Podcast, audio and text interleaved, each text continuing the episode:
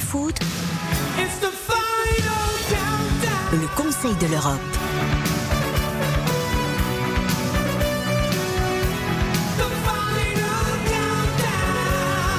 Le Conseil de l'Europe. Merci à Lucas Dindeleu, notre réalisateur. The Final Countdown de Europe. Là, je viens de perdre 25 ans d'un coup. Là, je suis dans ma chambre d'adolescent. Avec le, tu te rappelles le grand 33 tours avec la- les étoiles, la planète, avec tous les visages des, des chanteurs qui chanteurs. partaient en petits morceaux comme ça avec les cheveux longs. Là. Mais Oh c'est- vous étiez pas né vous. Non, là, je vous ai perdu, là. Europe, mais Final Europe, Non, Countdown. j'adore cette chanson, mais c'est son descriptif Oui. suivant. Mais là, oui, mais, sa oui, mais- chambre. bah avec oui, les avec les, mais bien sûr le les 33 cheveux tours, avec, mais bien sûr. C'est indémodable, Europe. Fantastique. Je trouve ça exceptionnel. Bruno Constant d'ailleurs avait des cheveux à cette époque. Non, il en a jamais eu. Bonsoir Bruno Constant. Bonsoir messieurs, ça attaque déjà sur le physique, c'est très moche tout ça. hein. Ah, je ah, si vous voulez, je, peux- je peux vous attaquer sur l'Angleterre reléguée en série B de la Ligue des Nations. Je peux vous attaquer là-dessus si vous voulez. Ouais, oh, cette compétition, c'est pas bien grave. hein. Ouais. Vous, vous, c'est vraiment la préparation pour la Coupe du Monde que vous voulez Vous gagner. gagnez pas de Coupe du Non, Monde, vous gagnez pas d'Euro, hein. vous gagnez pas de Ligue des Nations, mais rien n'est grave. C'est ça qui est bien les Anglais. bah, c'est les Anglais. Ils ont On va, inventé le foot. on va parler évidemment de l'Angleterre avec Bruno Constant. Mathias Valton est également avec nous, notre voix espagnole. Salut Mathias. Buenas noches a todos. Je sais pas sur quoi l'attaquer. Il gagne la Ligue des Champions. L'Espagne est leader de son groupe en Ligue des Nations. Euh, pff, c'est dur de l'attaquer sur quelque chose. Vous n'attaquez pas l'Espagne, Non, on n'attaque pas l'Espagne. Non, On n'attaque pas l'Espagne. Euh, David Lortolari, notre voix allemande, est également là. Salut David. Servus, salut Il est Eric, venu avec son petit kicker, Petit son petit magazine. Mon premier Bonjour. voyage scolaire sur, les, sur, les, sur Lyon en péniche. Il y avait Europe dans les. Ah ben voilà. en ça CM1, marque, ça donc marque. ça remonte. Et c'est plus Ça de marque. 25 ans, Eric. Et c'est à l'époque qu'on faisait, des, CM1. on faisait des voyages scolaires. Parce que Eh maintenant, oui, il n'y en a ouais. plus beaucoup et c'est dommage d'ailleurs. C'est très bien les voyages scolaires. Euh, Il y en a un qu'on va attaquer, mais qu'on va attaquer pendant une heure. Mais qui est avec nous quand même parce qu'on ne l'oublie pas. On pense à lui très fort. Salut Guillaume Maillard Pacini, notre voix italienne. Buonasera, mais merci, merci de l'invitation, ça me touche beaucoup.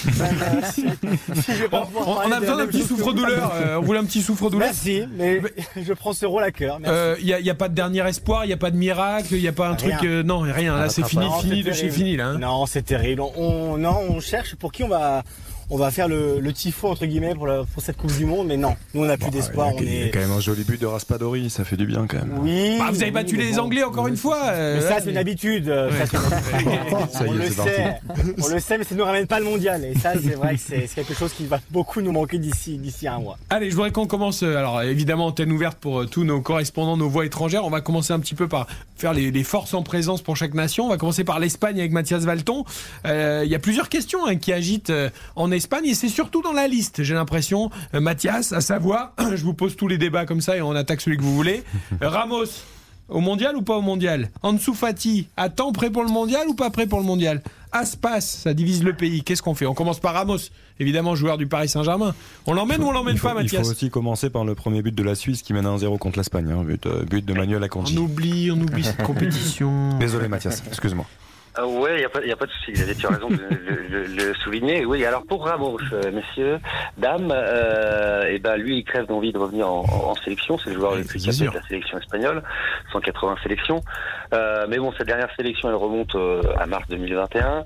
Et très très honnêtement, moi je ne pense que, que, que Luis Enrique ne le, ne le prendra pas pour le mondial, parce que ça bouleversera un petit peu l'équilibre interne de l'équipe.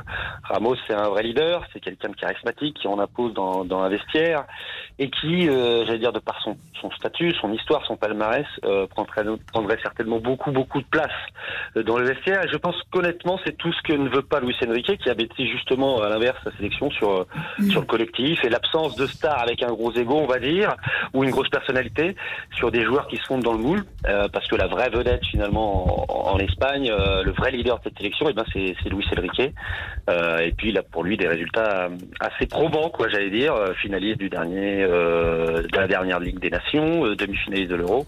Voilà, ça, conforte finalement sa position et ses choix pour le moment. On va faire comme au basket, champion d'Europe, les basketteurs espagnols avec un vrai bel esprit d'équipe. Juste avant que les autres prennent la parole aussi, même s'il accepte d'être remplaçant, comme Olivier Giroud, Sergio Ramos. Je pense que ce sera Ouais, pas le même je- état d'esprit, non Ouais, ce sera pas du tout le même état d'esprit. Puis S'il revient en sélection, c'est pas pour être remplaçant, euh, d'autant qu'il est titulaire maintenant euh, après un an au PSG. euh, voilà, c'est-à-dire qu'il va pas passer derrière Eric Garcia, je veux dire. Après, ouais, mais t'as raison, Mathias. Mais par, par rapport à ce que tu dis, je, c'est là où il faut louer aussi toute la qualité du travail de Luis Enrique. C'est-à-dire que depuis son arrivée, il a, il a décidé de se passer de beaucoup de joueurs d'expérience. Il a misé sur la jeunesse et force est de constater que ça fonctionne. Et notamment sa charnière parce qu'on parle de euh, Eric Garcia, Pau Torres. Mathias, tu m'arrêtes si je me trompe, mais ils sont quasiment alignés tout le temps tous les deux. Il y a quand même une complicité. On a Il y travaillé. Il y a, quand même, oui, il y a quand même la quelque porte, chose il y qui a est la porte, travaillé. il y a la porte qui est blessée aussi, hein, qui était aussi. La porte est euh, blessée, mais c'est mais c'est vrai que l'association marche plutôt bien entre entre Mm. Garcia et, et Pau Torres.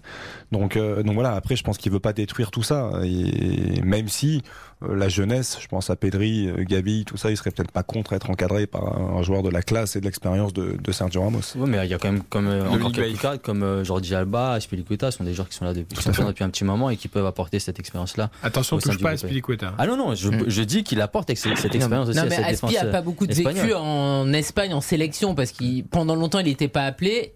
Et après, il a À été tort. appelé Bien à sûr. tort, bien évidemment, bien évidemment. Bon, il y avait une petite concurrence tout de même, mais bon, c'est vrai qu'il a pas énormément de sélection par rapport à sa longue carrière et euh, par rapport à son âge qui est quand même un, un petit peu avancé. Non, mais moi, ça me fend le cœur, évidemment, Sergio Ramos, mais il y a une logique.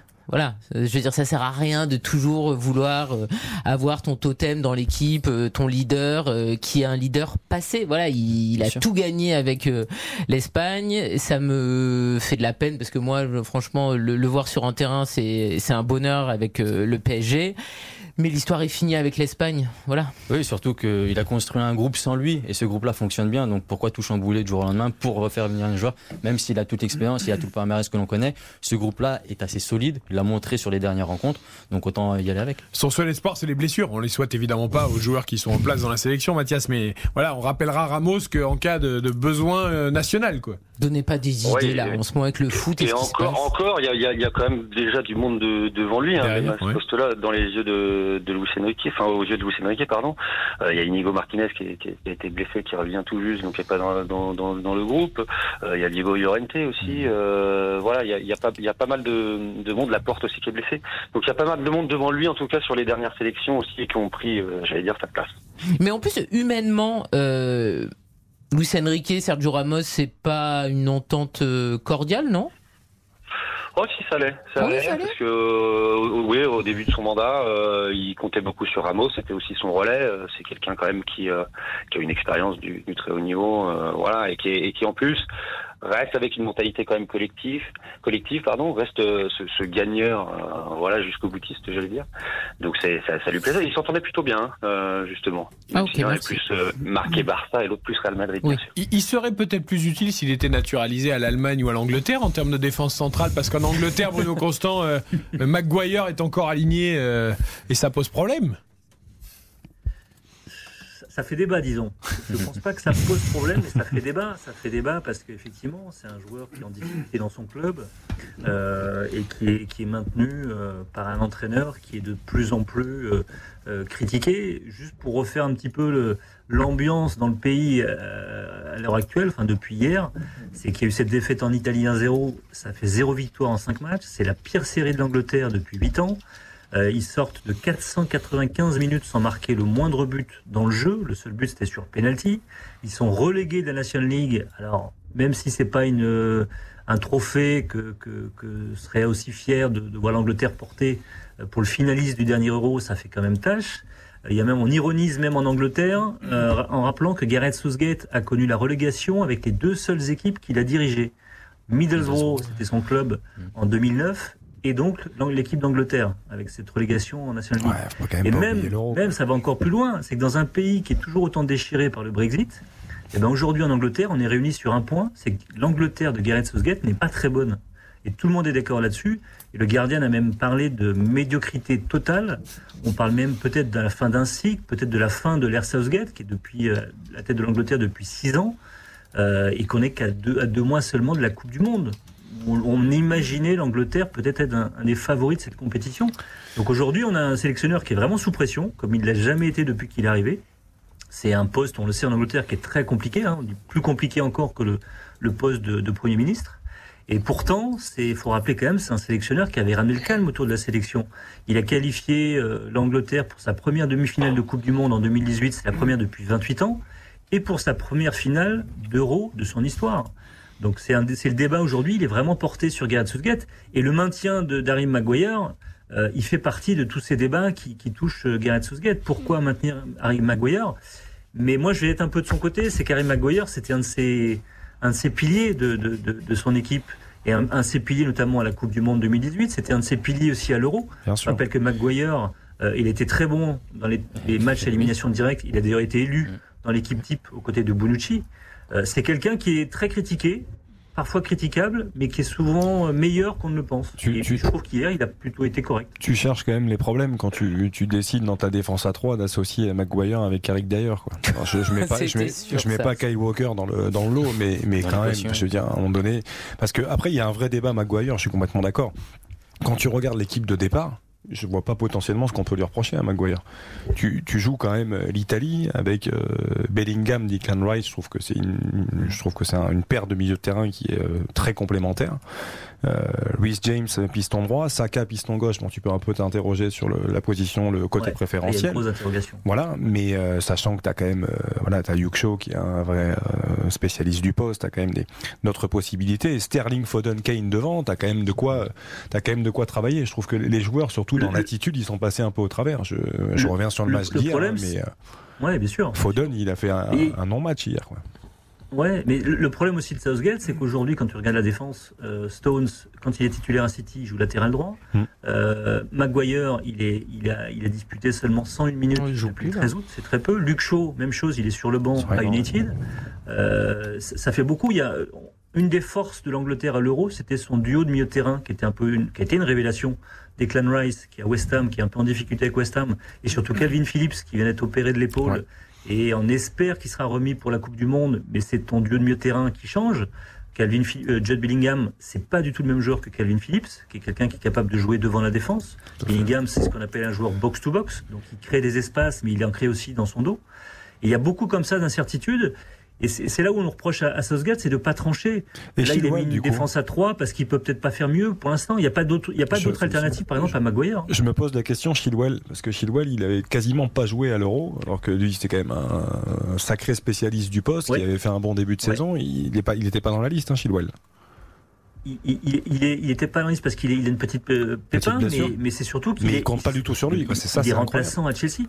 Il Oui. est remplaçant à Chelsea aussi. Il y a Cucurella qui est arrivé, qui le. Qui le Bien sûr, mais je veux dire, c'est quand même, ça a été quand même une valeur sûre, euh, Chilwell, pendant, Ah, pendant de nombreuses semaines, de nombreux mois, et j'ai l'impression que Southgate l'a complètement snobé. Il il et C'est incroyable.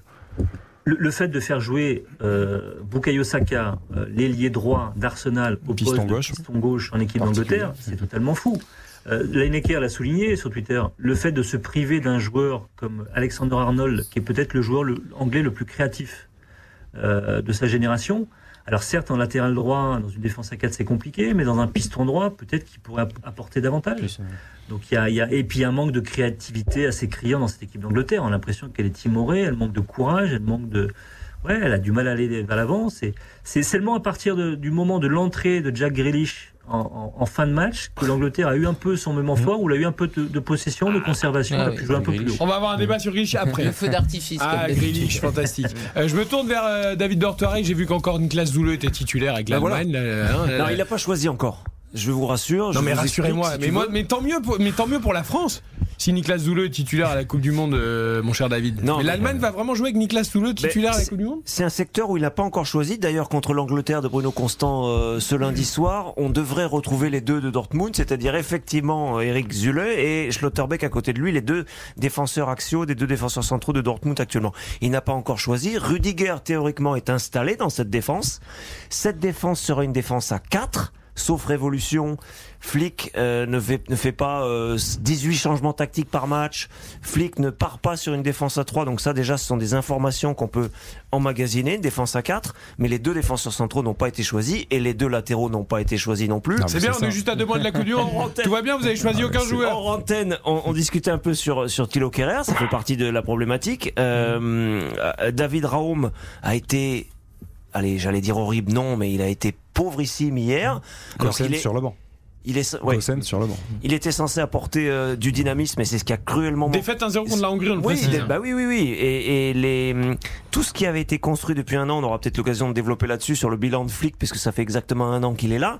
Première défaite, on remet tout en question et on a des avis complètement opposés à chaud entre des gens euh, cinq minutes après le, le match qui disent. Comme Bruno tout à l'heure, oh, cette, coupe, cette compétition, on, s'en fiche. Ce qui compte, c'est d'être prêt dans deux mois. Et les autres qui commencent à tirer les signaux d'alarme et à se dire, bah finalement, euh, la défense qui est un secteur important, euh, c'est un chantier. Parce que là, dans le fond, euh, sur, sur le, le groupe qui avait été concocté pour ce match, quand tu regardes, alors Zule Rudiger, effectivement, ça peut faire un petit peu peur, mais pour le coup, pour euh, potentiellement aux- les aux remplacer, il y a- y, y Mathias Ginter pour le coup. Oui, alors justement. Qui, qui peut rentrer dans, dans, dans cette euh, C'est pour ça que je dis- ce- cette rotation là. Moi, il y a quelque chose qui m'interroge, David. Alors Ouais. Raoum, tu l'as dit, c'est un vrai choix. Il y a Gossens qui peut jouer à gauche, on le sait. Voilà, là on a deux possibilités. Euh, Jonas Hoffman dans un système à 4 latéral droit. Moi, moi, je veux bien tout entendre. hein, C'est un, essai- prendre. c'est un essai auquel il a renoncé au bout de Non, mais- 45 minutes, très Et clairement. d'ailleurs, et d'ailleurs, il a basculé de système tactique. Oui. Parce qu'il a à l'entrée de Kerrer, il a fait sortir Niabri, qui était très heureux de sortir. et, et du coup, il est passé à 3. Donc, comme quoi, il peut s'adapter. Il peut s'adapter dans un match, mais, mais on, on part, on part sur des, des équipes de départ avec quatre défenseurs. Euh, Euh, Ce qui me rassure, c'est que tout le monde a l'air parfaitement serein. Euh, donc tout va. Non, c'est très bien. mais je voulais qu'on ait ce Conseil de l'Europe volontairement pour nous rassurer un Non, peu les Français. Bon, il y a un peu Ah l'Espagne oui, qui est pas trop mal, mais à les la autres. fin là de l'heure, je vais me dire que la France va être favorite, mais bien sûr, mais fois. c'est le but, c'était pour- incroyable. c'était Ah oui, pour oui, se oui, remonter Il y a le moral. différence, Eric, par rapport à ce que vous disiez au départ sur euh, Sergio Ramos, c'est que je pense, euh, par rapport à, à tous les joueurs que tu as cités aussi, Xavier, le groupe, les joueurs qui vont aller à la Coupe du Monde pour l'Allemagne, on les connaît. Le groupe, on le connaît. Après, il va pas falloir se tromper sur une équipe de départ, peut-être. Mais ça va- justement, qui va jouer en pointe? Ah oui, bah alors on n'était pas encore. C'est vrai qu'il y a autre Ne problème. Werner, te c'était Werner ne là parce que moi je m'interroge Werner. Ah ben, on peut en parler pendant une demi-heure si vous voulez. Mais euh, Xavier, comment ça se fait que tu arrives encore à faire la compo de départ de l'Allemagne? T'es fort, hein? C'est incroyable. C'est toi qui dis en fait à Flick qu'il faut prendre, c'est ça? Mais non, mais Timo Werner est un formidable joueur. Oui, sauf mais que, mais, sauf que Timo Werner ne peut pas être aligné euh, en neuf dans seul. une équipe qui joue en 4-2-3-1 comme ça, c'est pas possible. C'est pas. Et Timo Werner, il est bon quand il, euh, tu joues à une animation à sur le 3 banc. devant ou ça. qui va jouer en non, parce qu'il bouge beaucoup, il propose beaucoup de choses, il crée des espaces. Averse, très intéressant, éventuellement. Euh, même Moussiala au Bayern peut jouer à, ce- à ce poste-là. Simplement, ce qui est très intéressant sur les, les matchs récents, tu évoquais Eric le, le 0-1 contre la Hongrie, équipe défensive. Il y avait eu 1-1 à l'aller contre une équipe aussi défensive, la Hongrie. Et le premier match de l'Air Flick, 2-0 contre le Liechtenstein. Évidemment, vous imaginez, vous n'avez pas forcément tous vu ce match-là, mais les adversaires étaient regroupés sur 15 mètres. Et l'Allemagne a toujours souffert contre des équipes regroupées. Donc il y a besoin de joueurs rapides, il y a besoin de joueurs véloces, il y a besoin peut-être aussi de ce qu'il n'y a plus aujourd'hui du tout. Karine, tu as raison dans le football allemand, mais en général, l'avancante finisseur à l'ancienne, il n'y a plus. Ah, Il n'y a plus Mario Gomez. ouais. C'est sûr que depuis Mario Gomez, c'est. non, parce qu'on. Donc y a, a fortiori, il n'y a plus Closeux, y a Oui, plus- c'est ça. Ah, il y a Mais donc a priori, vous allez jouer avec qui? Avec une seule pointe et avec euh. C'est une vraie question là. Ou lui- Havertz, qui l'a remplacé d'ailleurs. Lui, Hansi Flick parle de. Alors ça, c'est très à la mode chez Nagelsmann. Suivez-moi bien. Quatre, Bah, vu les résultats, c'est bien, oui. Oui. quatre défenseurs, peut-être pas deux, deux milieux défensifs, deux milieux offensifs, deux attaquants. Ça, c'est l'un des deux systèmes possibles. Et l'autre, c'est ce que tu indiques, c'est le, le truc classique avec un attaquant de pointe et le fameux 4-2-3-1. Mais avec qui, je ne sais pas. Je Bon. ne sais pas. Pour moi, sur son talent, sur sa qualité du moment, Avert, ça peut être un coup d'avance. Euh, au niveau de l'Italie, peut-être que Raspadori sera titulaire pour l'Euro? Pour le prochain Euro? Euh, Guillaume Maillard Pacini Je pose pas la question moi, pour la Coupe du Monde, mais. Non mais c'est assez triste que tout le monde dit qu'on s'en fiche avec des nations. Moi je trouve que c'est une compétition très importante.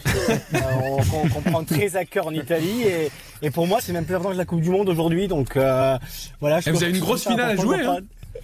Oui, lundi contre la Hongrie. Euh, c'est notre petite finale à nous. Euh, on est content. Ça va être euh, le moment le plus important de, cette fin d'année en Italie. Donc on attend ce match-là avec impatience. Mais voilà, au- au-delà des blagues, c'est certain qu'hier c'était voilà un, match contre l'Angleterre. C'est toujours un match particulier pour pour l'Italie surtout après la victoire de l'Euro. On voulait gagner et, on a gagné, mais on va pas se mentir, ça reste une victoire assez anecdotique. Bruno serait d'accord, c'était un match qui a été assez long à se décanter. Pendant 60 minutes, ça a été même assez ennuyeux. Ah ouais. Le but est beau, hein. ouais, on sait. Il est Le classique. but est beau. Le but L'ouverture beau, est mais, belle. euh, Euh, le contrôle Bonucci, est magnifique. d'ailleurs, qui a fait- Bonucci, ouais. ouais, Bonucci, Bonucci qui a- capitaine et. qui a fait plutôt un bon match, mine de rien. On a retrouvé un peu le Bonucci de, de la belle époque. Bah, si ça Mais on va dire qu'on l'oxygène de la beaucoup- sélection hein, par, par rapport à Bonucci de Juve. l'Euro, qu'il avait été énorme. Bah oui, l'Euro, il avait Exactement. été très bon. Oui, exactement, exactement. Mais en tout cas, voilà, en Italie, euh, bah, on en rigole, mais vous savez, c'est quand même un moment très compliqué parce que euh, bah, tout le monde se projette sur la Coupe du Monde. Et, quand je vous entends, bah, nous, on se projette sur pas grand-chose parce que, euh, à part ce match contre la Hongrie qu'on attend parce que, voilà, la Ligue des Nations serait un peu notre petite Coupe du Monde à nous. Mais on a encore beaucoup, beaucoup, beaucoup de regrets euh, sur ce match contre la Macédoine et, et sur le fait que, bah, que d'ici un mois, on, on sera pas là. Et, et c'est quelque chose qu'on n'arrive pas encore à digérer en Italie. et on sent bien que c'est vraiment une, une totale reconstruction encore, je trouve. Quand, quand, quand je regarde cette équipe mise en place hier, Guillaume, je, euh, intéressant d'avoir ton point de vue aussi, mais quand tu, on avait parlé de ça, la reconstruction avait débuté longtemps avant l'Euro, ils étaient allés chercher le titre, euh, collectivement c'était quelque chose de fantastique. Il y avait bien sûr Federico Chiesa qui malheureusement n'est pas là et qui change quand même beaucoup de choses dans, dans cette sélection, mais quand Qui a on du mal à revenir hein, d'ailleurs. Ouais, hein. tout à fait. En janvier, hein, on parle de janvier. Ouais, c'est terrible. Mais là, quand on regarde le 11, très sincèrement, quand on se souvient des 11 de l'Italie, on regarde l'équipe mise en place hier, c'est quand même pas l'équipe la plus impressionnante. hein. Même s'il est-ce que y a des joueurs qui ont du talent. Ouais. Je pense à Raspadori, mais il a eu beaucoup de déchets hier. Skamaka, il bouge beaucoup, mais bon, c'est, C'est à mon sens, c'est un peu limité. Ah ouais, à, chaque fois, Euh, à chaque fois que je le vois, je me dis mais quelle belle idée finalement que le PSG n'ait pas pu le faire. Bah, bien sûr. Non, non, mais très sincèrement, c'est vrai. Mais Et ça. derrière, C'est surtout inquiétant pour euh, l'Angleterre hier, qui, qui n'a pas mis un but euh, face à une charnière, enfin face à trois défenseurs, euh, Bonucci. Acerbi, Toloi. Honnêtement, moi je suis plus inquiet pour l'Angleterre euh, parce qu'hier, honnêtement, le 11, c'est vrai sur le papier. Honnêtement, Mancini n'est pas totalement pour l'instant dans la reconstruction où il y a encore du temps, mine de rien, avant Ouais. l'Euro 2024. Et cette Ligue des Nations, honnêtement, voilà, elle fait rêver personne. Euh, ça, c'est la vérité. Et surtout, on a du mal à comprendre certains choix quand même quand on voit les, les U21, par exemple avec Udoji, euh, qui est l'Udinese qui a signé à Tottenham Mm. pour la saison prochaine, qui pourrait, par exemple, être intégré à l'équipe première, mais qui ne l'est pas. Et c'est vrai qu'aujourd'hui, Mancini m'a l'air même un peu désabusé. Je écouté en conférence de presse hier. Il disait non, mais vous savez, on a une équipe encore assez jeune. Pourtant, hier, sur le papier, elle n'est pas plus jeune que ça. Il y a encore Jorginho qui est là. Il y a Bonucci qui est là. Euh, on s'attendait quand même à une reconstruction, on va dire, euh, plus en profondeur hein, de la part de Mancini. Euh, et pour l'instant, on sent que ça a du mal à se décanter parce qu'en Italie, en Serie A, les Italiens ne jouent pas encore aujourd'hui. Euh, c'est encore très léger. Euh, Il n'y a pas de, de, de loi ou de, de mesures qui ont été prises depuis la défaite contre la Macédoine. Et, et comme toujours en Italie, on a du mal à réagir face à un traumatisme comme la Suède il y a, y a cinq ans et comme aujourd'hui la Macédoine. Et, et en Italie, les Italiens ne jouent pas. Et, et c'est un vrai problème qu'on qu'on se traîne comme un boulet. Et quand on voit le 11 hier, honnêtement, mais c'est un 11 qui fait quasiment peur. Euh, et, et on se demande vraiment où on va aller à ce rythme-là, parce que les, les jeunes ne jouent pas. Et ça, c'est un vrai problème qu'aujourd'hui, qu'on se soulève en Italie, parce qu'on est quand même assez inquiet sur, euh, bah, sur le présent de la nationale et parce qu'elle ne va pas aller à la Coupe du Monde, surtout pour l'avenir, parce qu'on se demande vraiment jusqu'où on va, on va descendre après la joie de, de l'euro il y a juste un an. On a l'impression que c'était il y a, il y a dix ans, mais c'était l'année dernière l'euro et, et c'est quelque chose qu'on a encore du mal à croire. Ça nous paraît loin aujourd'hui en, Italie. David Lortolari évoquait tout à l'heure qu'il n'y aurait pas de surprise dans la liste d'Antific. Je voudrais me tourner vers Bruno Constant et Mathias Valton. Euh, au niveau de l'Angleterre et de l'Espagne, est-ce qu'il y aura des surprises? Il y, a, il y a des questions encore en Espagne. Hein. On disait tout à l'heure, Fatih sera-t-il prêt ou pas? Aspas, ça divise le pays. Mathias, est-ce que la liste, elle est déjà dessinée ou pas? Non, et, et Luis Enrique euh, a fait toujours des surprises. Euh, c'est le cas notamment euh, en écartant par exemple de Réa depuis euh, maintenant un petit moment, euh, en prenant des gardiens qui sont un peu un peu méconnus que Bruno lui connaît un peu un peu mieux. Euh, mais mais il y aura des surprises effectivement euh, parce que par exemple devant on sait pas trop là il y a il y a Gérard Moreno et Daniel Olmo qui sont absents et qui faisaient toujours partie de ces ces listes parce qu'ils sont blessés. On ne sait pas si effectivement Nsou Fati euh, va revenir. Euh, alors Xavi dit qu'il peut jouer 90 minutes. Euh, L'explication qu'a donnée Luis Enrique pour justifier la non-convocation de, de euh, c'est qu'il n'avait été titulaire qu'une seule fois depuis le début de saison avec le Barça et que ça signifiait beaucoup de choses à, à ses yeux. Et c'est un discours finalement assez surprenant et, et complètement incohérent quand on regarde euh, sa liste là, puisque euh, il a convoqué Marco Asensio, qui est d'ailleurs un titulaire en faux numéro 9 là, qui, qui n'a jamais été titulaire avec le Real cette saison et qui a joué de bout de match. Euh, il a convoqué Jordi Alba, euh, qui est plus vraiment titulaire au Barça, euh, comme euh, Ferran Torres aussi, son coéquipier, qui a été convoqué aussi. C'est le cas aussi de Pablo Sarabia et Carlos Soler, les deux Parisiens qui jouent vraiment, enfin pour à peine jouer cette saison. Donc lui, lui, Luis Enrique dit qu'en fait, il accorde beaucoup plus d'importance euh, finalement aux performances des joueurs en sélection qu'en club. Euh, et il avait notamment beaucoup apprécié les, les- les prestations de, de, de Marco Asensio en juin dernier. Donc voilà, et Iago Aspas, c'est un petit peu euh, devenu aussi un débat national, un peu comme le, le cas Giroud en France, euh, parce que l'Espagne a quand même du mal à trouver euh, un pur buteur, j'allais dire, et que l'attaquant du Celta Vigo, bah lui, euh, c'en est un. Euh, voilà, il fait toujours partie des deux trois meilleurs buteurs espagnols chaque, chaque saison. Pour vous donner une un, petit chiffre, euh, par exemple, euh, sur les six dernières saisons, il tourne à plus de 17 buts de, de moyenne en Liga. Et souvent, il finit, j'allais dire, un quatrième meilleur buteur du championnat, derrière Messi, voilà, Luis Suarez, Cristiano Ronaldo, Karim Benzema, voilà. Avec des joueurs Donc, derrière qui sont pas les mêmes. hein. Oh, eh, par- pardon, Xavier Avec des joueurs derrière qui sont pas les mêmes. Exactement, mais c'est- en plus c'est un, si vous connaissez un petit peu, le, voilà, c'est quelqu'un qui a un sens du déplacement, un, un flair, une qualité aussi, une rapidité dans, dans, dans les enchaînements, euh, une qualité de finition qui est assez remarquable. Donc c'est voilà, on se demande pourquoi il n'est pas convoqué, et puis là quand on voit ce soir que c'est Marco Asensio qui joue en faux neuf, on dit effectivement, on se dit. Il s'est effectivement, penché d'ailleurs, hein, se passe dans la presse pour dire qu'il comprenait pas. Ouais. hein. Enfin, c'était. Bah, euh, il a dit, il a dit que ça lui faisait de la peine. Ah ouais. Voilà, que ça lui faisait de la peine de pas être appelé, mais que c'était aussi une tête de cochon et qu'il ne baisserait pas les bras euh, tout faire pour aller au Qatar, quoi. Côté anglais, pas de surprise non plus à prévoir? Bah, il y en a une, ah, une petite sur le groupe euh, qui avait été retenu par Southgate. C'était Ivan Tony, l'attaquant de Brentford, euh, qui a 26 ans, qui a 5 buts à cette journée de- depuis le début de la saison, qui avait brillé la saison passée euh, pour l'année de, la- montée de, Brentford. Et malgré tout, déjà, il n'était même pas là dans l'équipe euh, pour affronter l'Italie, donc on était un peu surpris du choix de Southgate. Et puis surtout, Tammy Abraham, euh, qui évolue à la Roma, a quand même une longueur d'avance, plus d'expérience euh, que Tony. Euh, il y a eu beaucoup d'essais durant la période du mois de juin et des essais qui ont, rarement été concluants. Le jeune Gallagher qui avait brillé avec Palace, euh, Bowen de West Ham, Justin de Leicester, Ward-Prowse, euh, le tireur de coup franc de Southampton ou encore Tomori qui brillait avec le Milan, mais ça n'a pas été concluant, donc ils ont marqué peu de points. La surprise, ça aurait dû être Mason Greenwood en fait. C'est lui le petit prodige anglais qui était en train de monter sous le maillot de Manchester United et malheureusement, il a été impliqué, euh, enfin malheureusement non, de sa faute, il a été impliqué dans une affaire un peu sordide de violence euh, euh, sur, son, sur sa petite amie.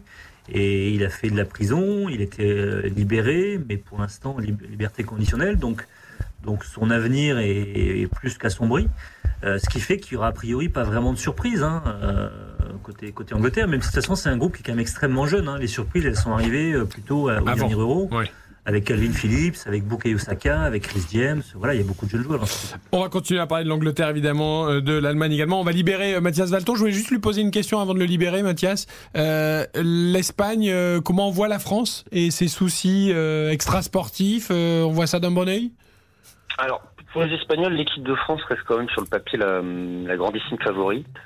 euh, parce qu'ils considèrent qu'aussi bien, bien sur le plan technique euh, que physique, c'est la sélection la plus forte et la plus complète, et qu'individuellement, surtout euh, à peu près chaque poste, aucune équipe à leurs yeux, aux yeux des Espagnols, n'a n'a de meilleurs joueurs que l'équipe de France. Et c'est un sentiment aussi qui s'est renforcé euh, cette saison, par exemple en, en découvrant Aurélien Chouameni, qui impressionne énormément euh, en Espagne, avec aussi la progression d'Eduardo Camavinga, par exemple, ou encore le retour, j'allais dire, au premier plan de euh, d'Ousmane Dembélé, euh, qui a fait un, un très très bon début de saison.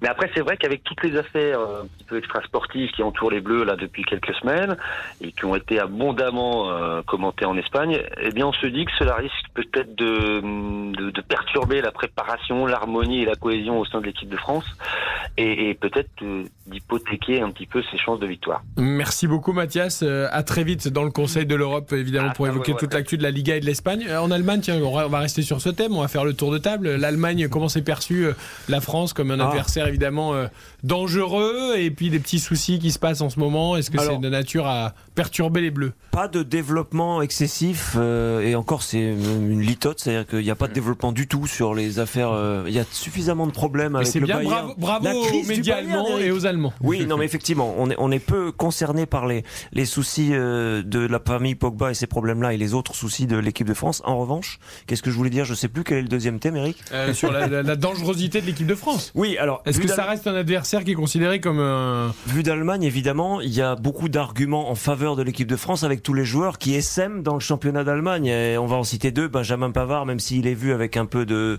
d'ironie parfois chez nous, il est quand même très fortement considéré parce que c'est un c'est un indiscutable du, du 11 de départ du Bayern. Benjamin Pavard pour la défense et puis Nkunku. Vu d'Allemagne, on est toujours étonné que Nkunku n'ait pas euh, plus de rayonnement dans l'équipe de France. Bon, Il y a juste Benzema et Mbappé devant lui. Mais... Voilà, non, non, non, mais après on peut trouver des arguments, effectivement. Mais, Mais, mais ces deux-là, titulaire demain. ces deux-là, et on, on a du mal à trouver un club en Allemagne où il n'y a pas un joueur français. Donc la, la, la cote Ah, des Français en Français, Allemagne, ah bah. oui, oui, oui, est, est plus forte que jamais. En Angleterre, euh, nos amis français, nos meilleurs amis Ils s'en moquent. De Ah, bah, sur, sur les affaires, les, les affaires, ils sont friands évidemment. Eh ben, bien sûr, les Anglais, ils bah, adorent ça, ça. Les tabloïds doivent se Bien régaler. sûr, mais bien sûr. Ça, ça, il y a eu des gros papiers dans The Athletic, le Guardian, sur la fédération française, sur le cas Pogba, sur toutes ces histoires. Après, ils font vraiment la part des choses entre ça, l'extra sportif, et le sportif. Et sur le sportif, eux, ils sont un peu obnuminés par cette attaque euh, des Bleus, et notamment l'association Benzema-Mbappé, qui sont pour eux euh, deux des peut-être deux des trois meilleurs attaquants du monde. Et parfois, ils ne comprennent pas que cette équipe ne brille pas plus, qu'elle soit pas plus considérée comme une favorite euh, parce que le réservoir offensif des Bleus est juste extraordinaire. Quand ils voient des, s'appelle les highlights, les résumés des performances d'Ousmane Dembélé, on se dit mais que- comment ce joueur ne peut pas débuter en équipe de France? Donc c'est cette puissance offensive surtout qui, qui peut inquiéter en Angleterre. Mais c'est ça le problème des highlights. Justement, c'est que ça te montre juste des bribes de trucs. Oui, ça te montre pas les attaquants pas- qui défendent. Oui, non, mais ça te montre pas la réalité d'une chose. Que comment tu peux te poser une question par exemple sur Ousmane Dembélé? Ben, C'est pas compliqué parce qu'en fait, Ousmane Dembélé, en réalité, en équipe de France, il a rarement brillé. On l'a dit, Coupe du Monde, c'est l'homme du premier tour. Après, il disparaît. Euro, il se pète et euh, la France est euh, éliminée. Donc Ousmane Dembélé, aujourd'hui, en équipe de France, il ne pèse pas. Il devrait, mais la réalité, c'est qu'il ne pèse pas. Ouais, et puis les Anglais, ils sont gentils parce qu'ils sont, ils sont toujours euh, très donneurs de leçons sur beaucoup de choses, mais euh, certes. T'es pas que le foot. Non, mais certes. C'était gratuit. C'était Non, mais gratuit. c- certes, l'équipe de France a un gros réservoir, mais regardez le vôtre en fait. Regardez le vôtre. Aujourd'hui, l'Angleterre, pendant des années, on a quand même toujours dit il n'y a pas de talent en Angleterre. Là, il y a que du talent. C'est-à-dire qu'il faut voir aussi ce qu'on en fait. C'est pour ça, à mon sens, que Southgate est un peu critiqué, parce qu'il y a vraiment de quoi faire. Quoi. Il y a des joueurs de progression. ouais. dans la ligne offensive. Là, sur les choix d'hier, on l'évoquait, c'était Foden, Sterling, Kane. Euh, pff, voilà, quand on regarde Jack Grealish, qu'on l'aime ou qu'on l'aime pas, il y, a- il y a quand même quelque chose. Euh, et on Ça parle des absents Rashford, aussi. C'est-à-dire que Sancho, Rashford, il- Sancho, ils n'étaient pas là. Bah, Sancho et Grealish, quand tu vois leur évolution en club, euh, le talent, il, il Non, est quand même souvent caché. Non mais du talent, ils en ont. Je Ce dis pas qu'ils en ont pas, hein, mais Après, Ka- c'est une Karine faisait faire travailler. Karine faisait la comparaison avec euh, Dembélé. Je veux dire, aujourd'hui, Dembélé, certes, il a beaucoup de talent. Jadon Sancho, euh, David peut en parler. euh, l'époque, de, de Dortmund, Eh oui. c'était juste quelque chose de fan- fantastique. Fantastique. Mais il, le- il le montre un peu moins depuis qu'il est à Manchester United. ça. par oui, bah, ça Il a, il montré et- par bribes, et on mais est obligé de effectivement, on plus. T'as raison. Et comme Grealish à City d'ailleurs. Il le montre moins que quand il était euh, À Villa, à Aston Villa. L'exigence est différente aussi. Après, vue Aston club est Villa, tout, le jeu sûr. était fait autour de lui, oui, donc euh, c'est ça change les choses, hein, bien sûr. Le- L'Angleterre a un, peu le, a un peu le même problème que la France avant la Coupe du Monde 2018, où on se posait des questions sur Deschamps, sur sa philosophie très défensive, avec beaucoup de talent offensif. Aujourd'hui, Southgate, c'est le même problème. C'est qu'on le reproche d'être un peu trop euh, frileux Ouais. dans son approche tactique, de se, de se recroqueviller avec un bloc bas et de pas assez euh, lâcher un peu les chevaux avec tous ses joueurs offensifs. Là, pour le coup, son choix. de philosophie et d'identité de, de sélectionneur. Bruno, son choix, euh, cette philosophie qui est critiquée, euh, cette identité, hier, tu ne peux pas la critiquer. C'est-à-dire que sur, sur le choix, moi, je trouve que très sincèrement, c'est, c'est les, ce sont les joueurs, à mon, à mon- à mon goût, hein, en tout cas, qui n'ont pas répondu présent. Parce que quand tu joues avec Bellingham, Rice devant la défense, même si Rice c'est plus le Declan Rice de, de l'Euro, euh, ça reste un joueur de qualité. Bellingham, Bellingham qui peut beaucoup plus euh, créer, ouais. se box projeter, box, comme disait, euh, qui techniquement a, a un talent fou. Foden, Sterling, Kane, t'as quand même de quoi proposer quelque chose dans, dans le jeu, dans l'animation offensive. Hier, c'était Bien sûr, mais je suis, incroyable. Je, je suis pas sûr que le match d'hier, en fait, reflète exactement le niveau de l'Angleterre, parce que Mm. toutes Oui, les oui. grandes nations qui ont beaucoup joué depuis le début de la saison n'ont pas fait des grands matchs, quoi, non plus.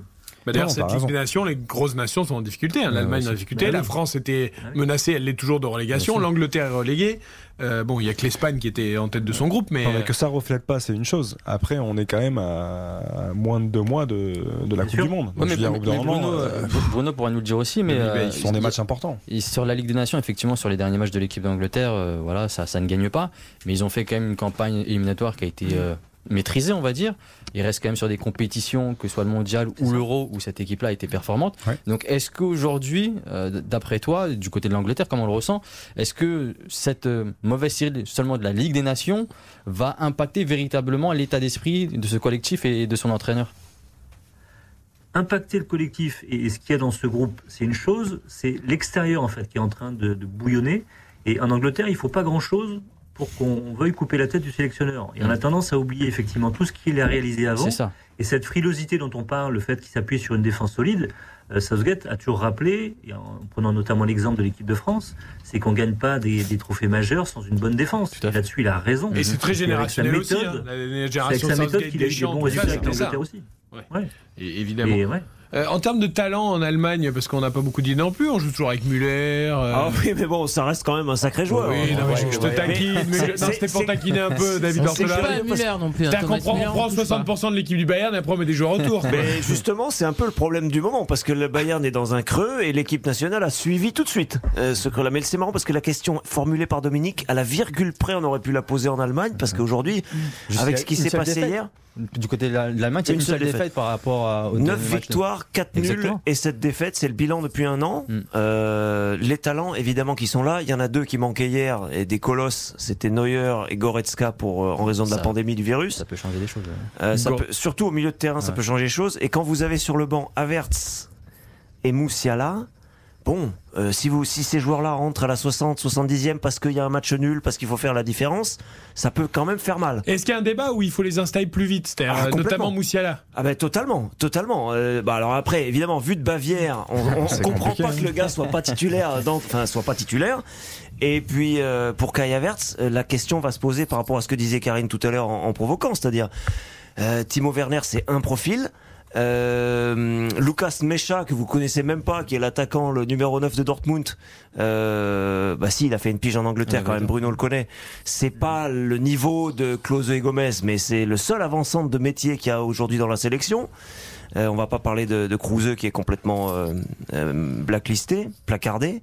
Donc euh, la question va se poser et on est, le mystère est entier. Est-ce qu'il va partir dans le premier match du mondial Hansi Flick avec Thomas Müller devant, avec Kai Havertz devant, avec Timo Werner devant, avec un autre, Moussiala peut-être Ça, je ne sais pas. En tout cas, les talents pour répondre à la question de départ, Eric, ils y sont. Oui, Attention, on- il y a l'Espagne dans ce groupe. hein. Oui, Euh, il y a déjà deux le deuxième monstres. match, je crois. Et, et le Costa Rica, Costa Rica. une équipe qui peut toujours, euh, voilà, bah, qui est en dessous sur le papier. ouais. Le Japon aussi, mais, Mais bon, même- déjà t'as un gros. Même au milieu, hein, faut faire des choix parce que tu parlais de l'absence de Goretzka, t'as complètement raison, David. Mais hier, c'était quand même Gundogan, euh, Ouais, Kimmich. Donc, ouais. euh, euh, ils vont devoir faire des choix partout parce qu'ils ont de la qualité euh, sur toutes les lignes. Euh, on a oublié d'évoquer Niabri qui est sorti hier Ouais, à la mi-temps sur qui, est- qui est complètement dans le creux. Qui fait une très, ouais, un très mauvais début de saison. hein. Leroy Sané qui, qui quand même est un joueur fantastique et qui lui pour le coup euh, je trouve enchaîne les, les- performances de, de qualité Et en plus avec ce sélectionneur qui sait le parce que la communication très importante avec ce, ce- ce jeune garçon qui sait le prendre dans le bon Bien sens sûr. et qui sait le C'est des champs. Pogba, quoi. C'est des Ouais, champs Pogba. oui, C'est le- oui. Non mais. Tu as raison, Oui, c'est important. joueur- Après, il c'est a cette historique immense, aussi euh, Bayern Munich, Antifique. Il connaît l'effectif, Oui, euh, il oui, connaît oui. les joueurs de son expérience sûr. avec ce club-là. Donc forcément, ça apporte aussi un peu plus de confiance à ses joueurs. Oui, parce que je, je regardais les calendriers et les groupes de la Coupe du Monde. euh, pour le coup, l'Angleterre peut y aller quand même relativement sereinement. Plus Euh, peut-être. pour se préparer parce que bon euh, États-Unis, Iran, Pays de Galles euh, au niveau du groupe Bruno euh, Les États-Unis, c'est pas mal. oui enfin bon Oui, États-Unis, Iran, Pays de. Galles Oui, c'est comme la France avec l'Australie, Danemark et Tunisie. Normalement bah, même Non, si le Danemark je le mets les un peu à Gallois, part. les Gallois, faut aussi, c'est un derby, donc faut aussi se Ouais. méfier. Mais c'est vrai que c'est quand même un groupe à la portée de l'Angleterre. Et comme toujours Oui. tous les groupes qu'elle a eu d'ailleurs dans ces grandes compétitions, elle est quand même passée sans, sans trop de soucis. Théoriquement c'est se progressif pour l'Angleterre quoi. On a le temps de se refaire un petit peu quand même. C'est après que ça peut se corser avec euh, les Pays-Bas ou le Sénégal euh, en huitième et potentiellement, je crois, la France, hein, quart de finale, euh, si on s'avance un peu plus. Mais moi, je pense que c'est vraiment une compétition à part et que, le groupe va commencer à jouer. Ce qui, gêne en Angleterre, c'est qu'on ne sait pas comment, dans quel système elle doit jouer, on ne sait pas avec quel joueur. Il y, a, un joueur comme Pickford, par exemple, son gardien, qui a aussi un caractère fort de ce vestiaire, qui était absent sur ce match face à l'Italie, qui est peut-être le meilleur gardien de Première Ligue depuis le début de saison, donc qui n'était pas là. Euh, il y a, on, sait, on, arrive à- on a du mal à, à faire briller Harry Kane dans cette équipe. Est-ce que c'est une équipe qui doit jouer en transition rapide? Est-ce qu'il y a une équipe qui doit avoir la possession? Et puis il y a le cas Jack Grealish. Ah, évoquons le cas de Jack Grealish. qu'il L'homme qui vaut 115 millions d'euros. Et, il plaît, il plaît en Angleterre Ah parce oui. qu'il fait des barres. Il plaît parce qu'il a des jolis cheveux ou des jolis mollets Voilà, ou- c'est ça. Parce qu'il a coûté très cher. Non, mais c'est vrai que c'est Euh, incroyable. parce- Ju- Juste la petite parenthèse, Bruno. euh, Mais quand, on était à l'Euro, Ouais. effectivement, cet été, le, le maillot le plus représenté de l'Angleterre, c'était euh, le flocage, c'était Jack Grealish. Et dès qu'il commençait à s'échauffer, parce qu'il était jamais titulaire, une clameur. c'était une clameur dans le stade. Et quand il entrait en jeu, t'avais l'impression que c'était Wayne Rooney ou David Beckham, tu vois. Non, mais c'était bon, fantastique. c'était que Et quand il sortait moins, non Euh, mais non, mais Ouais, avec le maillot anglais, t'es dur, il est Non, quand même mais globalement, bon, il faut C'était expliquer aux auditeurs d'RTL qui ne suivraient pas peut-être au quotidien, et on est ravis si certains nous rejoignent, qu'on a un petit jeu avec Bruno, entre Bruno et moi, sur Jacques Grealish. Euh, loin de moi l'idée de dire que c'est pas un bon joueur et tout ça.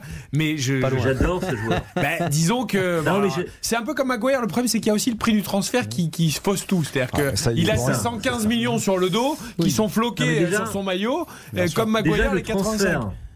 Déjà le transfert. Un transfert de club anglais à un club anglais, vous pouvez au moins le diviser par deux. Au moins. Ça On- reste on cher. descend déjà Ça à, reste à moins de cher. 60 Il est toujours trop cher. Ça Il est reste- toujours trop cher pour moi. Non mais ça reste cher, mais honnêtement des joueurs entre 50 et 60, on Oui. peut en citer beaucoup, il y en a plein qui ont fait des... voilà. Moi c'est un joueur que j'adore parce que c'est un joueur qui pour moi n'est pas anglais, qui a, un- qui a un profil à part, il se vrai. rapproche plus d'un Paul Gascogne, c'est un joueur créatif, créateur, qui aime bien porter le ballon, euh, c'est pas une flèche qu'on peut avoir avec Rashford, Sancho, etc. Ouais peut-être trop. Il Et, ne et donne c'est un débat son parce ballon. que on, on l'accuse de un peu de ralentir le jeu. Mais c'est vrai. Et Pep Guardiola, qui l'a défendu donc la, la semaine dernière, a eu euh, une explication assez juste. Il a pris l'exemple, par exemple, donc, du match de Manchester City à Newcastle. Ils font match nul. Euh, City est privé de Grealish. Et il expliquait que sans lui, City jouait beaucoup trop vite vers l'avant. En quelques passes, ils se retrouvaient dans la surface de réparation adverse, mais du coup, ils étaient en, nombre, en nombre limité.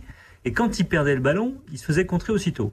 Et ils expliquaient qu'avec Grealish, c'est Ouais, quelqu'un ouais. qui certes porte le ballon, mais permet ralentir le jeu, c'est- lui il appelle pas ça ralentir, mais de conserver le ballon, d'avoir la possession et de permettre de bloc, le bloc de tout de monter. Donc que c'est le métronome. d'avoir un fait, De Bruyne plus de haut, d'avoir un Mais non, mais ça, c'est c'est l'ADN espagnol. C'est-à-dire que il- Non, mais c'est- c'est c'est le plus espagnol des Anglais, Jack Grealish. Sauf que- Enfin, c'est vraiment un allumeur. Non, mais lui, ce sont des joueurs qu'il il, aime. il faut qu'il y ait quelque chose qui euh, aboutisse en fait. C'est bien d'allumer la mèche, mais il faut que ça donne une passe décisive, il faut que ça marque un but, Ah il faut que ça déséquilibre mais- mais c'est- c'est- complètement un bloc. C'est ce que dit Guardiola. d'allumer les gens, mais il faut que ça. Mais c'est complémentaire. Karine, Karine, je suis d'accord. On, on lui reproche en fait à Grealish de ne pas avoir assez de stats en termes de buts, de passes décisives. Mais Guardiola il explique que le football, arrêtez de parler de stats. Le football, c'est autre chose. Le football, par exemple, c'est de permettre avec un Grealish d'attirer des joueurs sur lui, de créer des espaces pour les autres de l'autre côté. D'un De Bruyne qui va en profiter, d'un Sterling qui va en profiter. Mais c'est vrai s'il perd pas le ballon ou s'il le donne. Bah oui. Et Non, le ballon, il pas- arrive pas très souvent. C'est ça le problème avec Grealish. Après, C'est quand même On est d'accord. Après, il faut, il faut, il faut qu'il l'utilise un peu, un peu mieux, peut-être. Mais regardez ses, ses stats en termes d'apparition à City. Il a joué 45 matchs avec City. Il a 36 titularisations. Si un entraîneur comme Pep Guardiola fait autant confiance à un joueur comme Grealish, c'est qu'il apporte quelque chose dans son équipe. Donc, Dans son équipe, oui, mais regarde, je- Bruno, Bruno, les quatre demi-finalistes du dernier Euro étaient des équipes qui jouaient très vite vers l'avant. Est-ce que Oui, ça correspond à cette tendance du moment? En, En tout cas, ça correspond pas à l'équipe d'Angleterre d'aujourd'hui. Euh, Ah, voilà. L'équipe d'Angleterre d'aujourd'hui, elle, elle peut se priver d'un Grealish parce qu'en Voilà, tout cas, Southgate n'aime pas forcément la possession. Et il y a aussi la faiblesse de son aspect défensif. Il n'est pas assez discipliné, pas assez rigoureux. Mais voilà, on a deux philosophies totalement opposées, hein, Southgate et Guardiola. Il, il doit être champion en termes de toucher de balle perso. Parce qu'il- Ça peut être très il fait agaçant. toujours des petits pas et des, des- des Mais petites, c'est- des petites mais- touches de mais balle. c'est- mais C'est un tout, Grealish. Je trouve que c'est. Moi, c'est un joueur que j'adore, que j'adorais à Aston Villa, et je trouve que c'est un tout. C'est un look, c'est une dégaine, c'est les protèges tibia en dessous est des d'accord, chaussettes bah, super. descendues. C'est. Mais non, mais c'est, mais c'est un joueur qui a une les sensibilité. sorties, c'est tout. Oui, mais après, après, quand on aime le foot et qu'on est comme Guardiola, euh, adepte euh, un peu de ce qui se faisait au Barça pendant ces années, même avant, c'est des joueurs qui aiment, euh, des joueurs, des entraîneurs qui aiment avoir la possession du C'est manière ballon, de ballon. Qui aiment gérer du coup les temps forts et les temps faibles, pas toujours partir vers l'avant.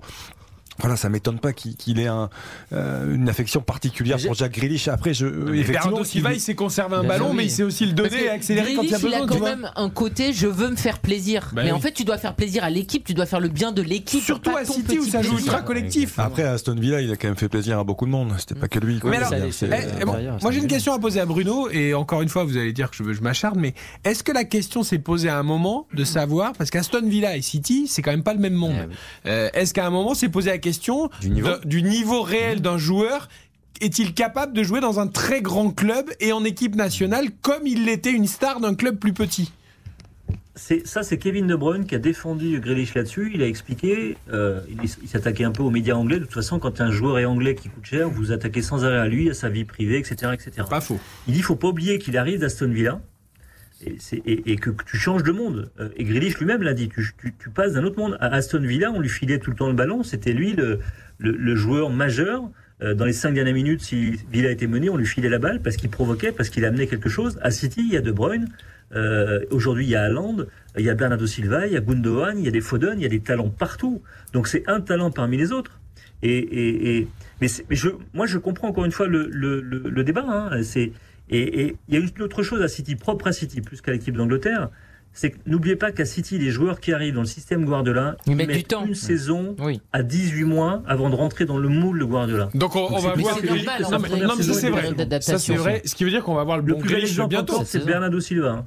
Ouais. Bernardo. Silva, sa deuxième saison, elle est fantastique, alors que la première, il est quasiment invisible. Ah c'est bon. Pour... Alors on va avoir un grand Grealish cette année. Et On je te promets. Bruno, je le dis sur cette antenne devant euh, tout le monde et avec beaucoup d'auditeurs. 21h48, je ferai mon mea culpa quand Grealish sera ultra euh, bon. Bah non, ultra pas du tout. C'est qu'il aura progressé, qu'il aura euh, appris euh, je auprès de dirais Guardiola. volontiers que je me suis trompé. Et Non. et Momentanément, comme avec Aubameyang, où je m'étais trompé, puis aujourd'hui j'ai à nouveau raison. aujourd'hui est vrai. Tu attends de voir la progression. Tout joueur a le droit de progresser et, de grandir. Et est-ce que vous le ferez, euh, mesdames, messieurs, de, après le titre de meilleur buteur de Timo Werner? Du ça, ça va pas. on l'attend. Ouais, À la ouais, Coupe du Monde Boudiou, ça va pas arriver. Oui, si tu veux, oulala. Je te fais même une statue de Timo. hein. Euh, ça va Guillaume Maillard Pacini C'est vrai qu'on s'est un peu éloigné de l'Italie, mais parce que là on est vraiment dans le cœur du débat pour la Coupe du Monde. Donc, euh, Ah non. euh, euh, on, s'intéresse au mondial en Italie d'ailleurs ou pas? Ou du coup on s'en Oui. moins? Oui, Oui. On, on- on dit c'est bien, nous on n'y va pas parce que le Qatar c'est pas bien quoi. On la boycotte et on aimerait bien que vous fa- fassiez de même, mais visiblement c'est pas le cas. Mais euh, en tout cas pour nous euh, en Italie, alors déjà c'est vrai que les affaires euh, en France font un peu parler, surtout deux. C'est évidemment l'affaire Amaraoui Diallo euh, qui fait parler en Italie, qui fait pas mal de papiers, et surtout l'affaire Pogba, parce qu'on se demande aussi euh, bah, quel Pogba on va récupérer pour la Juve, hein, parce qu'on l'a pas beaucoup vu euh, depuis son retour à part, à part C'est cet sûr. été. Et ouais, et on, on se demande un peu quel Pogba on va récupérer. Et en tout cas, pour la Coupe du Monde, on s'y intéresse, alors très légèrement. Mais pour nous, quand même, la France fait figure de favorite au vu du potentiel, notamment offensif. Parce que, évidemment, Mbappé, euh, Benzema, c'est du très lourd. Et surtout, en Italie, on a la même interroga- interrogation que vous, c'est de savoir si Giroud va y aller. Parce que Giroud, en Italie, est très apprécié, notamment à Milan. Et c'est vrai qu'on aurait du mal à comprendre euh, que Giroud n'y aille pas. Et ça, c'est quelque chose euh, qui revient de plus en plus. Euh, autant pour Maignan et Théo Hernandez du côté du Milan, on est plutôt certain euh, qu'ils seront du voyage. Du côté de la Juve, on imagine que Rabiot devrait aussi euh, être au Qatar. Par contre, pour Giroud, euh, bah, il y a la même interrogation. Et quand on voit ses perfs à Milan et même l'état physique dans lequel il est, bah, on se demande pourquoi et comment Deschamps pourrait s'en priver d'ici à la Coupe du Monde. Et ça, c'est une interrogation commune euh, bah, qu'il y a en Italie à la France. Et pour l'instant, on n'a pas la réponse, mais en tout cas, voilà, pour nous, Giroud, en tout cas, devrait y aller en Italie, parce que c'est un joueur vraiment qui, depuis son arrivée, honnêtement, euh, de sa personnalité, de ses performances, de ses buts, a vraiment impressionné. Ah, puis ça euh, va tellement bien avec Léao. Euh, D'ailleurs, ça, ça fait penser un peu Ah à ouais. Mbappé Ouais, aussi. euh, bien ah, ça pourrait. Non, mais Léao Giroud, ça fonctionne vraiment euh, magnifiquement bien. Euh, à propos de joueurs qu'on a envie de voir à la Coupe du Monde, mais là c'est pour d'autres raisons. C'est Marco Reus aussi qui s'est blessé, Ouais, David. Pas. Euh, quelle, histoire, euh, voilà, c'est terrible pour ce joueur. Et Alors- L'espoir est là ou pas? Ouais, l'espoir est là parce que pour cette fois, ça va paraître un peu euh, compliqué, peut-être ce que je vais dire, mais pour cette fois, il s'est blessé suffisamment tôt par rapport au rendez-vous du mondial pour pouvoir peut-être se remettre. Et on l'espère. Quatre semaines, quatre semaines euh, envisagées pour son absence. Quand on a vu les images de cette cheville qui tourne euh, à la, la Michael Stich du tennis, comme certains Ah non, se ah souviennent non, non, ne rappelez pas de cette image, c'est horrible. Déjà qu'on a eu la retraite de Federer, cette semaine c'est trop pour le tennis. C'était une petite parenthèse pour, pour Eric. Horrible cette image. Euh, on s'est dit, c'est fini pour la saison. Heureusement, le diagnostic est plus léger. Et on espère que il n'aura pas le temps entre son retour Se dans un mois. Voilà, exactement. Il a, il a, enfin, ce joueur a besoin d'un couronnement, a besoin d'un grand tournoi et a besoin d'y être pour lui et pour, euh, voilà, pour qu'on se dise qu'il y a une justice. Ah, pour Peut-être accélérer aussi le jeu allemand pour le coup. Oui, oui, oui, par ailleurs. Oui. Et pour le football, pour l'histoire. Et là, pour le coup, on a un trentenaire qui est frais. Ah ouais. Relativement frais parce que justement il a pas euh, 500 matchs dans les jambes. Mais très chat noir quand même. hein. Oui. Bah, justement, c'est terrible, Coupe du Monde 2014, Euro 2016. Ouais. Et Ouais. peut-être Le dernier match avant. 2022. Les blessures dernier juste match, avant, ouais. c'est non, mais c'est Mm. c'est un enfer. C'est c'est un joueur formidable. Euh, moi, rien que de prononcer Marco Reus, moi j'en ai j'en ai rêvé. Il en frissonne. Et, et c'est vrai qu'avec David, on a eu le- la chance de, de partager des moments avec le, le championnat d'Allemagne pendant quelques quelques mois, quelques quelques saisons. Et, Ouais. et Marco Reus, il le sait, ça a toujours été mon petit chouchou. C'est un joueur que que j'adore parce qu'il il est créatif, parce qu'il est buteur, il est décisif, il, il sait tout faire en fait. Il a du volume et À grande vitesse. voilà. Et aujourd'hui, avec l'âge, en plus, je trouve qu'il devient encore plus buteur, encore plus décisif euh, qu'il l'était euh, sous les ordres de Lucien Favre à l'époque à Gladbach, qu'il a été à Dortmund, Dortmund aussi. C'est un joueur fantastique et je serais vraiment très très triste s'il ne pouvait pas prendre part à une Coupe du Monde parce que c'est il mérite, il mérite de connaître ces émotions là et il mérite l'Allemagne mérite aussi de, de le retrouver parce qu'il peut les, les amener très haut. Karine, Oui, j'ai l'impression qu'elle se méfie de, ce- de son côté malchanceux. Elle ne sait pas si ça serait une bonne chose pour l'Allemagne. Mais non, mais à côté de ça, Coupe du Monde 2014, effectivement, il la rate, mais les Allemands ont été champions du monde. Ouais. Donc euh, ils ont fait sans lui, mais c'est vrai qu'effectivement, vu le beau joueur que c'est, puis tu dis il a 33 ans, donc attends, est-ce que s'il a encore pété, il pourrait être là pour euh, le prochain Euro? T'es inquiet, donc euh, t'as envie euh, de le voir, mais t'as quand même abondance de biens aussi euh, en Allemagne.